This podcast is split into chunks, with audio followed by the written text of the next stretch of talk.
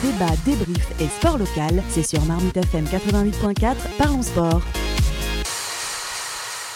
Bonjour à toutes et à tous, très heureux de vous retrouver dans Parlons Sport. Chaque semaine, retrouvez-nous à la radio, sur les réseaux sociaux et en podcast Parlons Sport au cœur de l'actualité de la Coupe d'Afrique des Nations.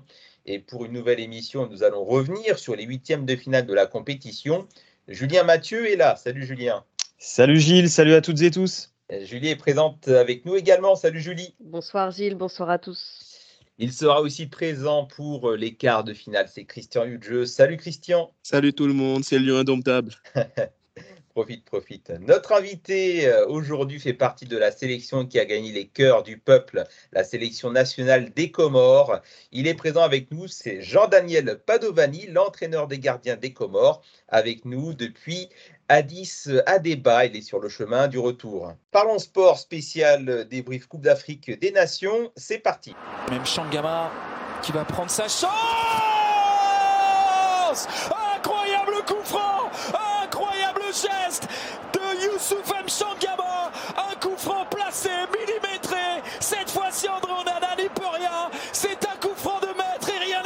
ce match. Alors que cette équipe des Comores joue à 10, elle vit encore. Notre invité fait partie de la sélection qui a gagné les cœurs du peuple, la sélection nationale des Comores. Est présent avec nous Jean-Daniel Padovani, l'entraîneur des gardiens des Comores. Bonjour Jean-Daniel. Bonjour, bonjour à tous. Bonjour. en direct de l'aéroport, hein, sur le chemin du retour, euh, on le précise. Euh, avant de revenir sur euh, les résultats des équipes qui vous sont chères, Julie et Christian, alors on va revenir sur le parcours de la sélection nationale des Comores. Premier huitième de finale de l'histoire du pays. Alors si on fait le bilan, vous étiez quand même dans un groupe relevé Maroc, Gabon, le Ghana. Et finalement, vous gagnez 3-2 contre le Ghana la dernière journée. Vous qualifiez. ce bilan, était-il espéré avant euh, le début de la compétition, euh, Jean-Daniel bah, Disons qu'on a voulu venir dans la compétition déjà que se qualifier, c'était quelque chose d'historique. Donc du coup, on a voulu venir dans la compétition avec un état d'esprit euh, libéré. On savait très bien que, au lieu de penser qu'on n'avait rien à, perdre, on est plus parti sur le fait qu'on avait tout à gagner. Et à partir de là, on a joué nos matchs. Alors c'est vrai que les deux premiers matchs ont été un petit peu plus compliqués parce que là, c'était une découverte pour tout le monde. On n'a pas retrouvé nos, nos valeurs et notre, notre, on n'a pas réussi à mettre, en place notre jeu. Après ça, c'est vrai que sur les derniers matchs, on a joué notre bateau et on s'est dit que tant qu'à faire, pourquoi pas euh, se lâcher complètement. On avait, on avait plus nos cartes, les cartes presque entre nos mains, donc euh, on s'est lâché et puis voilà, on a pu, on a pu développer un beau football en mettant trois buts au Ghana et en, les éliminant et en se donnant une chance de, de pourquoi pas être, euh, être qualifié pour, pour les huitièmes. Bon, on va revenir euh, avec vous, Jean-Daniel euh, Padovani, sur ce huitième de finale. Euh, donc, première fois dans l'histoire des Comores, mais vous affrontez le pays organisateur, le Cameroun, qui, le Cameroun qui gagne finalement 2 buts à 1, alors dans des circonstances assez, assez incroyables. on, va rappeler que tous vos gardiens n'étaient pas disponibles parce qu'il y a eu un changement de réglementation euh, la gestion du Covid. Donc c'est euh, euh, à, la dure, un joueur de champ habituellement qui a, pris le poste de gardien de but durant ce huitième de finale. Et puis le Cameroun s'impose dans la douleur quand même, deux buts à un, avec un carton rouge du côté de la sélection des Comores. là comme ça, à froid, après, après le match, comment, comment est-ce que vous jugez euh, bah, tout ce contexte-là qui s'est déroulé, tous les obstacles qui, euh, qui se sont dressés sur la route des Comores. Ouais, bah, si on repart un peu dans l'historique, on, fait une victoire le mardi soir contre le Ghana. Donc, euh, bon, on, a des, on attend quatre résultats positifs pour nous et c'est ce qui arrive. Donc, c'est vrai que le, jeudi soir, bah, on, est, on est festif, quoi. Voilà, on est on est enthousiaste et on fait un petit peu la fête. Alors bien entendu, on fait la fête comme quand euh, on a gagné contre le Ghana, comme quand les autres équipes euh, gagnent euh, leur match. Sans plus, voilà quoi. Il faut savoir que quand on était dans les hôtels, on avait interdiction de sortir. Il y avait des gendarmes et des militaires de partout. Donc on avait interdiction de sortir, encore plus à Garoua où c'était une région un petit peu risquée, une région à risque, donc on est encore plus encadré. Donc on est, resté dans l'hôtel euh, entouré de personnes qui, je ne sais pas si elles étaient, euh, testées ou pas. on n'est que les Comores, donc du coup, on a moins d'infrastructures et moins d'avantages, entre guillemets, que certaines nations, comme a pu le dire le sélectionneur de la Gambie. Bon, à partir de là, on a fait nos tests comme prévu deux jours avant les matchs. Et il y a eu donc 12 cas qui sont sortis, dont les deux gardiens. Et vu que j'avais déjà un gardien blessé, on s'est retrouvé un petit peu ben, cinq minutes dans la panique. Mais bon, on a de suite retroussé nos manches et on s'est de suite remobilisé pour trouver la meilleure solution possible via le règlement, en espérant bien entendu récupérer un gardien comme on avait pu faire lors des autres matchs pour les joueurs qui avaient été testés négatifs le jour du match ou euh, les autres équipes qui avaient fait pareil, qui avaient été testés négatifs le jour du match, qui avaient dû passer des tests médicaux, exactement ce qu'on avait fait. Donc du coup, ben, moi j'ai vu les gardiens, euh, je ai, j'ai vu les joueurs et j'ai échangé avec eux. Euh, bon, je pense que ce sera une, prochaine question. Là, pour revenir sur le, le contexte Covid, quand vous voyez que la règle change à 17h, la veille d'un match où on sait très bien qu'on a deux gardiens qui sont pas là et qu'on ne peut pas avoir de gardiens et que ça commence à faire du bruit sur le fait qu'on devra mettre un joueur, je ne sais pas ce que la CAF a dans la tête. Je ne sais pas euh, quelles idées ils ont, mais à un moment donné, si, si vous pensez pas en se disant que c'est contre nous, voilà, alors après, on n'a pas voulu partir là-dedans parce que je veux dire, je vois pas pourquoi ils voudraient être contre nous. Euh, voilà, mais ça, paraît quand même bizarre tout ça. Et alors, quand, euh, quand vous apprenez que finalement, il faudra mettre un joueur de champ parce que tous vos gardiens ne sont, euh, ne sont pas opérationnels euh, pour ce match, comment est-ce que vous avez choisi chacun à la dure et qu'est-ce que vous lui avez dit? Est-ce que c'était plutôt une, préparation vraiment sur des répétitions de gestes de gardien ou alors plutôt un, briefing psychologique? Ouais, ouais, ouais ça. Donc en fait, j'ai réuni euh, le matin même du Covid euh, tous les joueurs euh, valides. Je les ai tous réunis avec le directeur sportif et le, l'entraîneur adjoint. Parce que le coach et le préparateur physique avaient, le, avaient contacté le Covid. Donc, du coup, en leur disant que ben, la règle, c'était qu'un joueur devait se mettre au cage. Donc, je leur ai demandé que ça vienne d'eux-mêmes directement qui, qui serait intéressé. Ceux qui veulent. Voilà, ceux qui veulent, ceux qui veulent faire gardien. Euh, qu'il fallait que ce soit eux qui, me, qui se désignent plutôt que ce soit moi qui les choisisse. Donc à partir de là, il y en a deux ou trois qui sont sortis du lot, mais euh, je pense qu'ils sont sortis. Ah, on, a perdu la liaison là. Ouais, je pense qu'il allait dire que euh, il l'a pas entraîné, il a pas entraîné dure comme un comme un vrai gardien parce qu'on a bien vu que justement à n'a pas osé trop plonger pendant le match. J'imagine qu'il voulait éviter de se blesser pour la suite de la saison aussi. Ouais, et puis enfin, surtout aussi pour qu'il joue euh, bah, sur son point fort. Hein. c'est un, un, genre de chant, donc euh, autant qu'il utilise bien euh, ses pieds du coup. et en, tout cas, enfin, chapeau à eux, puisqu'il n'a pas du tout été ridicule en tant, que, en tant, que, gardien. C'est clair. Christian, puisque tu suis de manière très assidue le match, les matchs des Lions indomptables, comment est-ce que tu as jugé la prestation là, du, du Cameroun ou quand même? Il a fallu euh, attendre un carton rouge du côté de la sélection des Comores. Il a fallu attendre qu'aucun gardien ne soit disponible. Euh, et, finalement, le Cameroun ne gagne que 2-1 euh, ce match. Quand même, sacrée, sacrée surprise. Ben, si tu te rappelles de ce qu'on s'est dit lors de l'émission précédente, c'est pas une surprise. Rappelle-toi, si tu vois mon, si tu réécoutes mon intervention, je t'ai dit les Camerounais quand on parlait notamment des, futurs favoris pour la victoire finale, on, avait évoqué le Nigeria, la Côte d'Ivoire qui avait fait une belle prestation contre l'Algérie. Je t'ai dit, les Camerounais, on n'a pas un jeu flamboyant, mais les Camerounais, c'est une équipe, ils adorent être dos au mur. Quand ils sont face à une équipe qui, a priori, leur est inférieure, euh, ils ont tendance un peu à la prendre de haut, ils jouent les mains dans les poches, encore plus là où il y avait un contexte où il n'y avait pas de gardien, etc.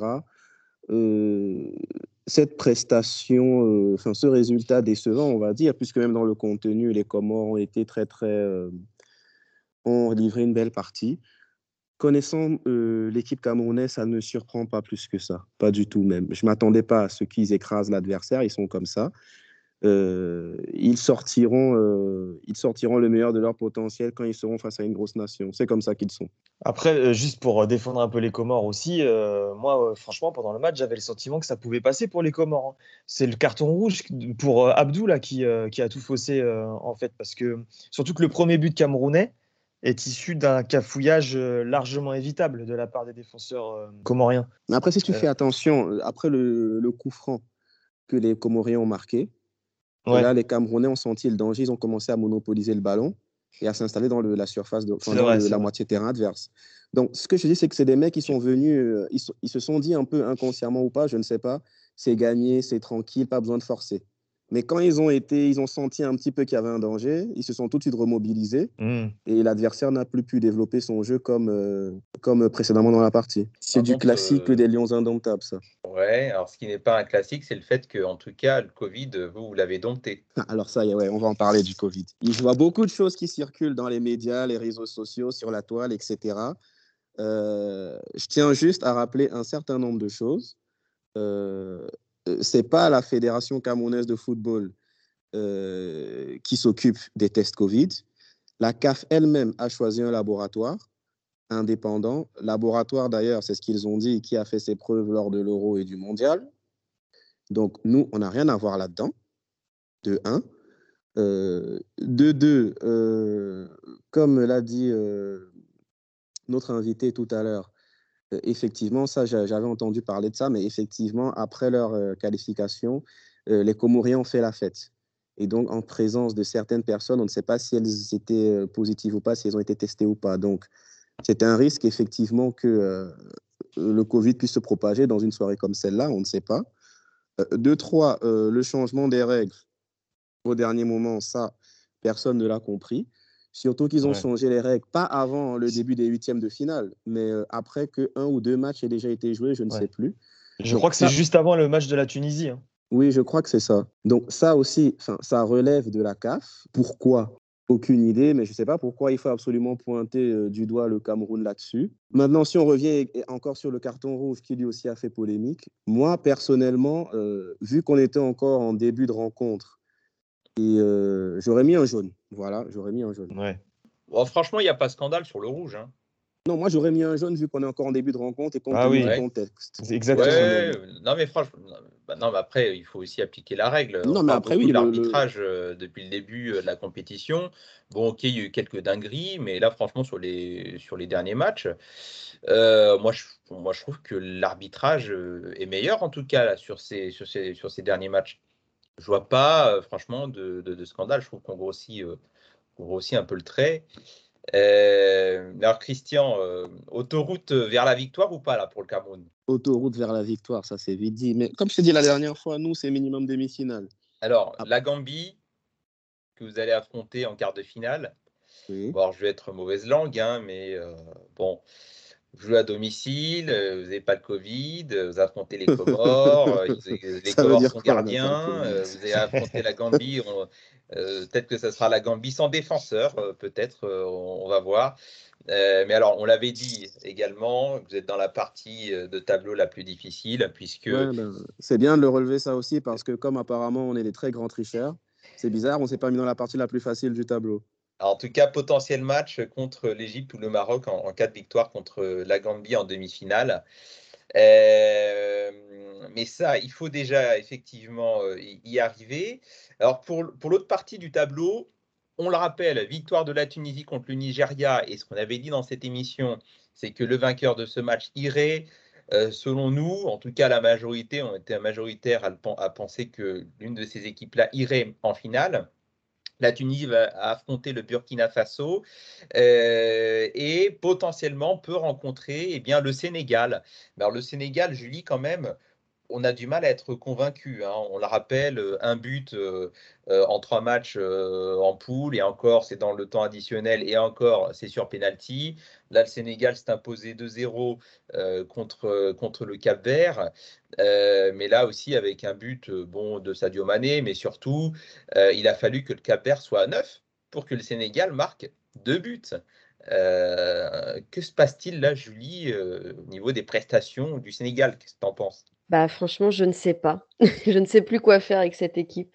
Euh, non, bah, tu as déjà résumé pas mal de choses. Après, c'est vrai que ça fait. ils sont invaincus depuis 16 rencontres, le Sénégal. Donc, je crois que défensivement parlant, ils ont fait leurs preuves. Bon, en même temps, quand on a Edouard Mendy dans les buts, c'est plus facile. Et puis, avec Koulibaly aussi. Euh, après, c'est plus en attaque, effectivement, que c'est assez inquiétant parce que même si Sadio Mané fait ce qu'il peut et que, et que voilà, il arrive à briller quand même parfois et à mettre en danger les cages adverses. bon, déjà, il ne peut pas faire tout seul. Et ensuite, il n'y a pas beaucoup de tirs cadrés quoi, dans, les, dans les matchs. Donc, il n'y a pas beaucoup d'occasions. Donc, tant qu'ils ne faiblissent pas au niveau de la défense, on a de quoi avoir de l'espoir qu'ils arrivent en finale. Mais il faut, il faut pas qu'ils se retrouvent contre une équipe qui les met vraiment en danger au niveau de leur attaque.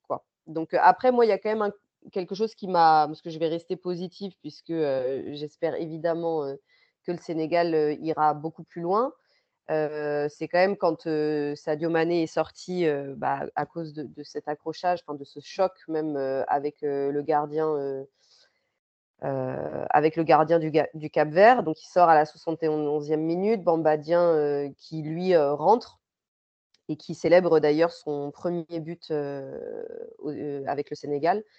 Et donc, voilà, ils sont remplacés presque poste pour poste. Bon, bah, c'est plutôt positif de se dire qu'il il y a quand même un deuxième Sadio Mané qui peut, qui peut avec un éclair de génie, libérer, libérer les Sénégalais. Quoi. Donc, voilà. J'espère que. dans le jeu. On attend non, non, bien sûr, on, a, on attend. Koulibaly Diallo, Bounassar qui, qui fait quelques minutes au Bayern un milieu Gay, Mendy, euh, euh, Pape Gay. Bon, tu as Sadio Mané, l'un des meilleurs joueurs du monde. Devant, bon, on, reste quand même sur notre fin. Franchement, depuis le début, je suis très déçu. Euh, je, suis très déçu de, l'équipe. Sur le papier, c'était équipe 5 étoiles avec l'Algérie. L'Algérie n'est plus là. Le Sénégal n'arrive pas du tout à endosser son statut de favori. Non, mais comme je pense qu'on en a déjà parlé, c'est, je suis entièrement d'accord. Après, j'arrive pas à être aussi sévère parce que j'ai pas envie de l'être. Mais oui, effectivement, c'est, c'est, même presque une aberration quand on voit les joueurs sur le papier. C'est l'une des meilleures équipes de cette canne. Il n'y a pas de. Enfin, je veux dire, Aliou Cissé, il est quand même pas mal critiqué parce qu'on dit qu'il n'y a pas une forte identité dans le jeu, on sent pas un caractère on sent pas une équipe vaillante et combattante qui a l'agnac. voilà, le, schéma est très flou. la balle circule, mais bon, il n'y a pas de flamme, quoi. Donc, effectivement, peut-être que c'est la fin. Enfin, on verra ce que ça donne après cette cadre, mais peut-être qu'il faudrait aussi changer, changer le, coach. Peut-être qu'il faut autre chose. Il faut aussi que le Sénégal se, renouvelle. Mais bon, avant de tirer un bilan, là, c'est sûr qu'il faut qu'il montre autre chose. Quoi. Mais encore une fois, je pense qu'à la Cannes, c'est difficile pour les grandes équipes et que ce n'est pas toujours elles en fait, qui, qui, se révèlent. Et, c'est beaucoup les outsiders. On l'a vu avec les Comores, bon, même s'ils ont perdu quand même contre le Cameroun. Mais je veux dire, même le Nigeria, on pensait qu'ils allaient gagner. Finalement, c'est la Tunisie. Là, le Maroc nous montre des très belles prestations. Donc cette canne, elle est quand même pleine de surprises et c'est pas toujours ceux qu'on attend qui finissent par, par gagner les matchs. même là, bon, Côte d'Ivoire-Égypte, on s'attendait quand même à un meilleur match. On a eu un 0-0 avec qui se termine par les pénalties. Bon, l'Égypte s'en sort, mais je veux dire, les pénalties, c'est pile ou face, quoi. Donc c'est pas nécessairement la prestation du match qui qui, qui se voit au niveau du résultat des, des pénalties. Donc ouais, en tout cas, effectivement, le Sénégal, on attend une montée en puissance. moi, ce qui m'étonne, de manière générale, hein, depuis le début de la compétition, c'est que pour obtenir un résultat évident, a priori sur le papier, bah, il faut une série de péripéties incroyables pour que ce résultat soit obtenu. Donc, on vient de parler du, Sénégal, on le rappelle, un but lors des trois matchs de poule, c'est suffisant pour se qualifier. Euh, encore, ce but est marqué sur, euh, sur penalty dans les arrêts de jeu. Euh, le Sénégal qui se qualifie en huitième de finale là, dans, les, circonstances que je viens de décrire, contre le Cap Vert réduit à 9. Même chose pour le Cameroun, on l'a dit avec toi Christian, mais même pour le Maroc, ça n'a pas été évident. le Maroc qui a gagné son huitième de finale contre le Malawi. 2 buts à 1, mais en concédant l'ouverture euh, du score. Et quel but? Franchement, je pense que c'est le, le, but là, le but de Mango, 45 euh, mètres, une frappe euh, vraiment sans réfléchir. c'est l'un des buts, je pense, de l'année et peut-être le but de, la compétition. et justement, Gilles, ouais. juste parenthèse, on avait quand même eu pour ces, pour ces huitièmes de finale des top buts hein, entre le coup franc du numéro 10 comorien euh, Mchangama, celui de Mango, comme tu viens de dire, pour le Malawi, ou le coup franc d'Akimi aussi, hein, avec le Maroc. Franchement, on a, eu des beaux c'est vrai que là, la CAN qui nous décevait pendant les matchs de poule, Ouais. heu, a quand même, enfin, là, on on a vu des des belles id individualités ressortir quand même. Ouais. Ouais, mais j'ai l'impression qu'il faut vraiment, tout un enchaînement d'événements inattendus pour qu'on arrive à un résultat logique. Moi, je suis je suis vraiment étonné, heu, mais bon, comme Bah comme on l'a dit, hein, il y a pas de match évident. Non, mais c'est sûr que c'est une CAN qui est quand même très très bizarre et qui montre encore une fois, heu, une image, heu, de l'Afrique, qui est pas qui est pas celle qu'elle, mérite d'ailleurs. Mais, c'est vrai qu'il y a il y a un enchaînement, il y a des erreurs d'arbitrage, des matchs qui se terminent trop tôt, des fins de match qui sont sifflées alors qu'il y a une contre-attaque des des Comores quand même, pour reparler de ce match. Ou peut-être, voilà, ça laisse aussi un goût amer aux équipes, donc ça peut gâcher la fête. Alors heureusement, heu, les Comores ont un bon état d'esprit et très sportifs, donc ils se sont dit, «Nous, on n'a pas envie de rester là-dessus». Mais c'est vrai qu'à chaque match, comme tu le dis, il y a des cartons rouges. À chaque fois, en plus, les cartons rouges, ils sont d'abord jaunes et ensuite c'est la VAR qui dit que les arbitres reviennent beaucoup sur leurs, décisions après la VAR. Alors effectivement, c'est aussi à ça que sert la VAR et on le voit aussi dans les matchs en championnat européen.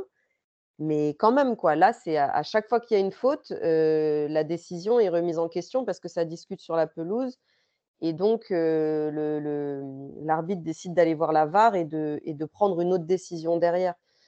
Donc c'est vrai qu'on n'est pas très serein, quoi. Quand on regarde un match, on se dit pas, «On va rester devant, heu, 90 minutes et et tout va bien se passer», quoi.